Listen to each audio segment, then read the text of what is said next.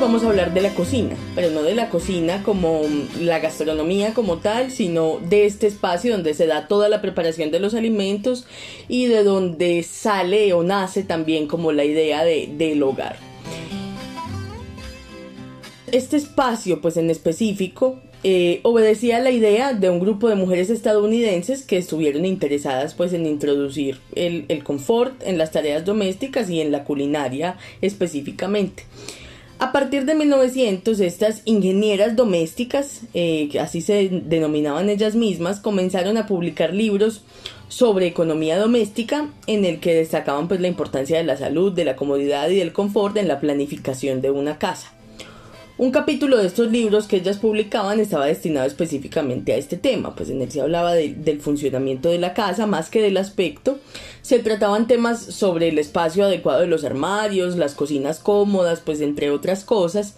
Y estas consideraciones partían de una conciencia de la economía del trabajo, de una economía del cuidado en las tareas domésticas desde un punto de vista muy práctico, que era pues el que desempeñaban eh, las labores domésticas las amas de casa, ¿cierto? La idea de la casa eficiente nace por la necesidad de que las superficies de trabajo estuvieran a la altura, que se eliminara la mm, necesidad de agacharse, que las herramientas y las máquinas estuvieran colocadas de un modo que se redujera pues como la fatiga, que el trabajo estuviera organizado conforme pues a un plan claro que tenían las mujeres y esos eran pues problemas domésticos. De acuerdo entonces con esto, eh, las representaciones de la cocina entre los entre 1900 y 1970, pues uno puede ver que están dotadas con muchos cajones y con estantes de muchos tamaños, pues como arriba y abajo, pues para, para guardar eh, utensilios, alimentos, también para tener a la mano las cosas para la, la preparación de las comidas, para los artículos de limpieza, los muebles empotrados que, que se ven pues como las alacenas y estas cosas que simplificaban también el asunto de la limpieza. El armario empotrado fue una invención estadounidense, por cierto, que data de principios del siglo XIX. Y bueno, pues uno también, cuando uno piensa en la cocina, pues uno, uno se imagina pues este espacio lleno de cajones con diversos utensilios pues y electrodomésticos que están dispuestos de una manera para que la persona que está en las labores culinarias pues pueda usarlos con mayor facilidad. Hay que decir entonces que el confort significó eficiencia y comodidad en las tareas domésticas y como dijimos pues se inició en Estados Unidos. Y además fue este país el que encontró pues el medio para alcanzar como este confort del que hablamos porque fue donde se empezaron a fabricar la gran mayoría de artefactos eléctricos que facilitaron pues como esta experiencia. Pues todos los electrodomésticos cierto los de limpieza los de cocina todos por esta razón entonces, pues al tener en el hogar algunos electrodomésticos se facilitaban todas las labores, se ahorraba tiempo, se ahorraba esfuerzo y pues eso hacía que la vida fuera mucho más cómoda. A principios del siglo XX, mientras las mujeres pues en Antioquia estaban realizando como los quehaceres del hogar de forma manual y cocinaban en fogones y en hornos que funcionaban con leña o con carbón o pues carbón mineral o vegetal. En el contexto mundial, pues principalmente en los Estados Unidos, se comenzaba ya a producir, a vender, pues a, a utilizar artefactos eléctricos para el uso doméstico, encaminados a aliviar pues como este dispendioso trabajo en el hogar. Aunque ya existían aquí varios aparatos domésticos desde el siglo XIX en el contexto mundial como la máquina de coser, la batidora de huevos, pues la lavadora, el lavaplatos, estos funcionaban a mano. O sea, con el desarrollo de la electricidad a partir de 1900 comenzó la producción de diversas máquinas eléctricas que también iban a reemplazar la principal fuerza motriz que las hacía funcionar, pues que era el trabajo humano. Y en 1901 se patentó la primera aspiradora. En 1909 se empezó a producir la lavadora, la plancha y en años posteriores pues ya siguieron con el lavaplatos, la nevera, la tostadora, la cafetera, bueno y pues todos los demás, ¿cierto? Y para 1927 en Estados Unidos pues los electrodomésticos más utilizados fueron la plancha y la aspiradora. Pues en el caso de la plancha, más de tres cuartas partes de los hogares con electricidad tenía una plancha y más de la mitad de las casas que tenían electricidad tenían una aspiradora. Las señoras de Medellín entonces pues tenían que organizar muy bien su día para tener éxito en estas diversas labores domésticas y era necesario que fueran muy metódicas y lo señala Elisa Hernández en su obra Manual Práctico de Cocina para la Ciudad del Campo, donde dice textualmente, el primer deber de una señora de casa es el de distribuir bien su tiempo y por lo tanto debe principar por levantarse temprano. El orden y el trabajo del día dependen del buen empleo de la mañana pues esto también nos da una idea de lo que significa entonces la llegada de todos estos electrodomésticos, de lo que representa el trabajo de las mujeres en la sociedad y en la economía también, porque finalmente se da toda una industria alrededor de la economía del cuidado, que es una industria pues que representa un desarrollo económico. El deseo entonces de desarrollar estos electrodomésticos es resultado de que habían pocas empleadas domésticas en los Estados Unidos. Pues más del 90% de las familias estadounidenses no tenían servicio doméstico y dicen pues que una de las razones era que las mujeres preferían otro tipo de empleos y a partir de la Primera Guerra Mundial se fomentó la entrada de las mujeres en la fuerza de trabajo, igualmente frenó la inmigración. Entonces ellas preferían quedarse en sus casas con los esposos o también pues no les gustaba el empleo doméstico porque no era agradable, porque era muy duro y especialmente pues antes de, de la llegada de los aparatos eléctricos.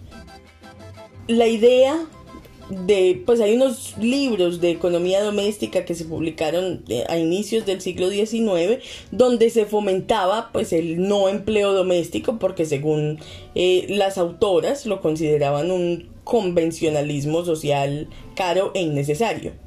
Pues un, dicen, un adminículo de la vida lujosa que muy pocas familias jóvenes se podrían permitir y asimismo pues lo calificaban de bárbaro. Entonces bueno, pues eso nos sigue demostrando también pues como el, valor, el valor que tiene. Por estas razones, las señoras de la casa hacían ellas todas las labores domésticas, eh, o por lo menos gran parte de ellas, sin, sin que les pagaran, claro. Y esta situación exigió el desarrollo de máquinas que pudieran hacer las tareas por sí solas.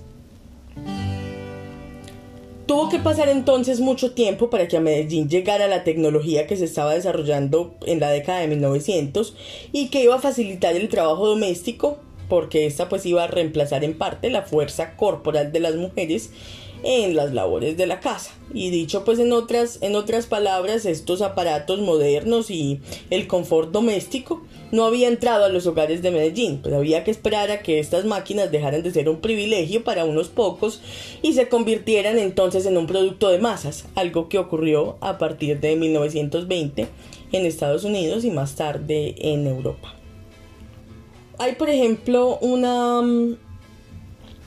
una nota de Sofía Ospina de Navarro en el libro Cartilla del Hogar, donde ilustra este sentimiento entre las amas de casa frente al empleo de los electrodomésticos. Pues, entonces dice, y si no hay licuadora, pues ahorrar el dinero necesario para comprarla, porque es este uno de los aparatos modernos de mayor utilidad para el ama de casa.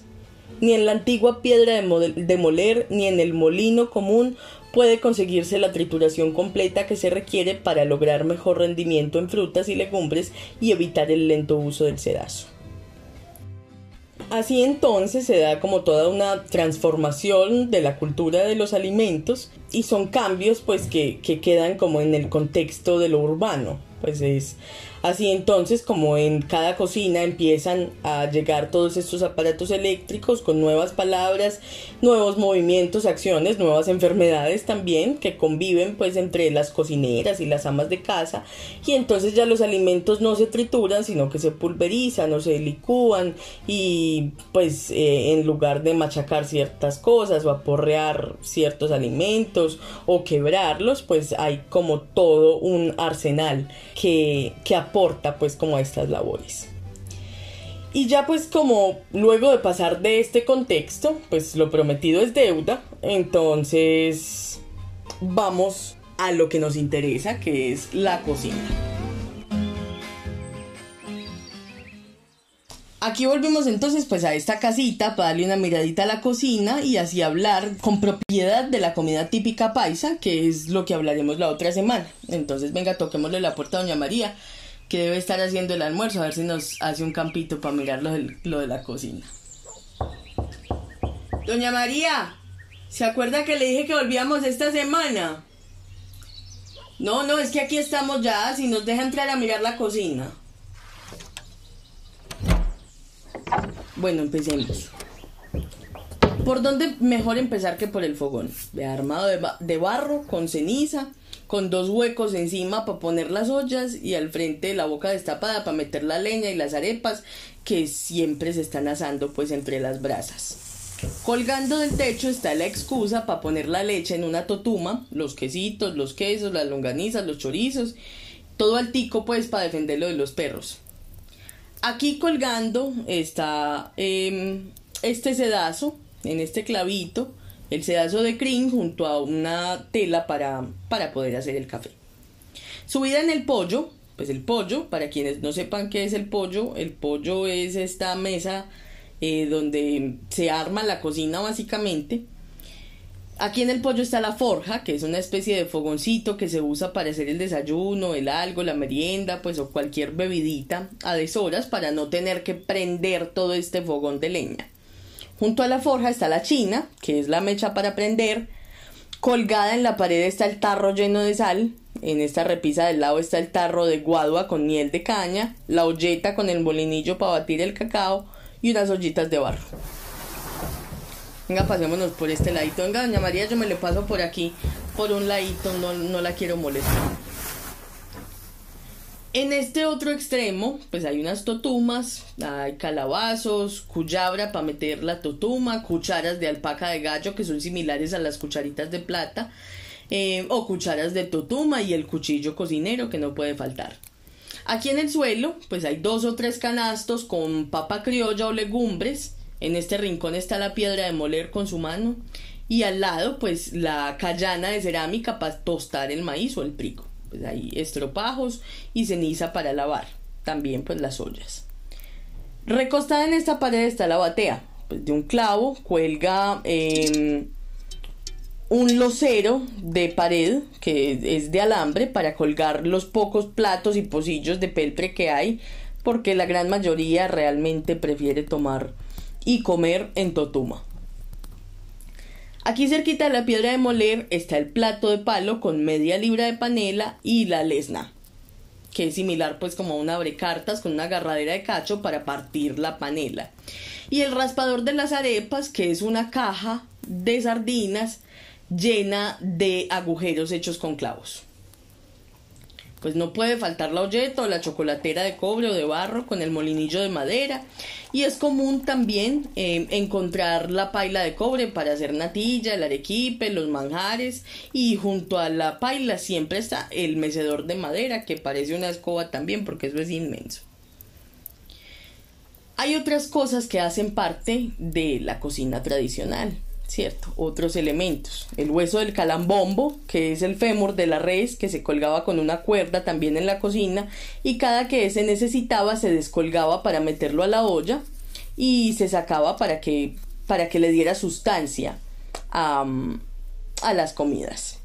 Entonces hay un dicho incluso que, me parece muy gracioso que dice, eh, Doña Carlina, que si hace el favor y le presta el hueso del calambombo a mi mamita para la sustancia.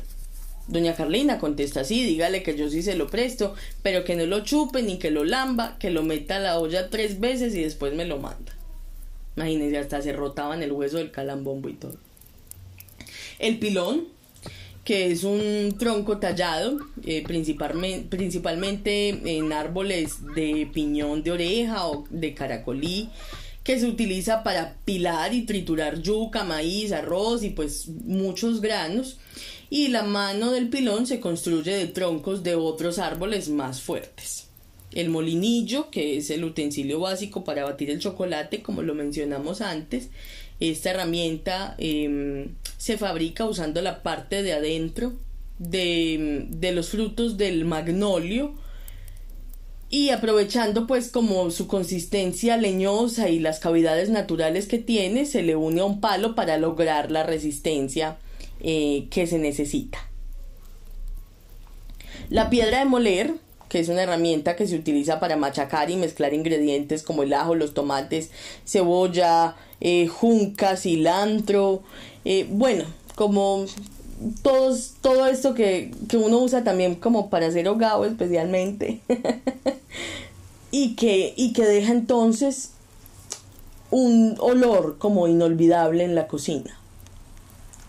La piedra de moler, pues que no podía faltar en estas cocinas y en las manos de las cocineras colombianas, obviamente. Lo charro de esto es que muchas de estas piedras de moler dejaron de usarse y comenzaron a utilizarse también pues para trancar la puerta. Y yo creo que ya cuando aún una cuando uno las ve aún todavía ve como em, las piedras de moler trancando la puerta. Pues los coladores para filtrar los alimentos que se fabrican pues con cáscaras de totumas perforadas y con agarraderas de madera y que son ideales para colar jugos y pues para recoger como las impurezas de las pailas em, em, y del aceite y todas estas cosas, los tiestos de barro, eh, que eso sí vienen desde tiempos prehispánicos, las vasijas que se han utilizado para cocinar se preparan con un barro de color gris oscuro o colorado que se encuentra en, en las zonas de los ríos a unos 15 o 20 centímetros bajo el suelo y de estas piezas pues se ponen a fuego medio hasta que endurecen y una vez duras pues se frotan por dentro y por fuera con la parte interior de una cáscara de plátano cocida y así es que se les da como la forma em, de vasijas. El calabazo y el totumo, pues que ya también los mencionamos, que son recipientes que hacen con el fruto del totumo y que se usan para transportar bebidas como chicha, guapanela, pues otros líquidos, licores también, y bueno, muchas cosas. Y la elaboración consiste en sacarle toda la pulpa por un agujero al calabazo o al totumo que se ha hecho por la parte superior, se dejan al sol hasta que estén completamente secos y luego se eh, lavan con agua hirviendo y quedan listos para ser usados. Las achioteras, que son utensilios destinados a contener el achote, que se sumergen en los caldos para dar sabor y color a los alimentos, similar pues al hueso del calambombo, y son creados a partir de totumos pequeños o calabacitos perforados a los que se les introduce pues los granos de achiote. El estropajo que se utiliza para lavar la losa, para limpiar la cocina, y esta planta pues que es perteneciente a la familia de las calabazas, produce un fruto que cuando está seco se conoce como estropajo. Pues los frutos se recolectan cuando están amarillos, se les quita la cáscara, se lavan con agua y se ponen a secar en un lugar con mucho aire y mucha sombra. Entonces con esto lavan las ollas y pues en algunos hogares colombianos pues también se bañan con eso, ¿cierto? Ya es cosa de cada cual. Bueno, básicamente esta era la cocina, doña María, Dios le pague. Me quedé aquí fue dando clase, pero mm, bueno, de esto se trata también. Em, para el próximo capítulo vamos a hablar de la gastronomía, de la cocina colombiana, como de los alimentos como tal. Y em, este capítulo especialmente para no olvidar a las mujeres condenadas sin término a los trabajos del hogar, a las mujeres que han sido apartadas de la vida pública, que hicieron a lo largo de generaciones las acciones elementales, pues siempre encadenadas a las cocinas o a las casas, Em, en prisión, básicamente por la indefinida repetición de las labores domésticas que nunca acaba y en la sucesión de las comidas y de los días em, por la atención que se le dio al cuerpo del otro. Entonces, bueno, básicamente esto fue. La otra semana entonces hablemos de comidas típicas colombianas, de pronto miramos unas receticas y y para que entonces nos encontremos. Adiós pues.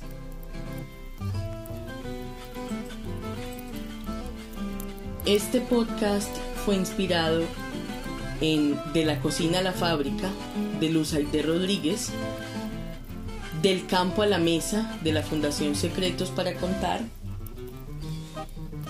y El testamento del paisa de Agustín Jaramillo Londoño.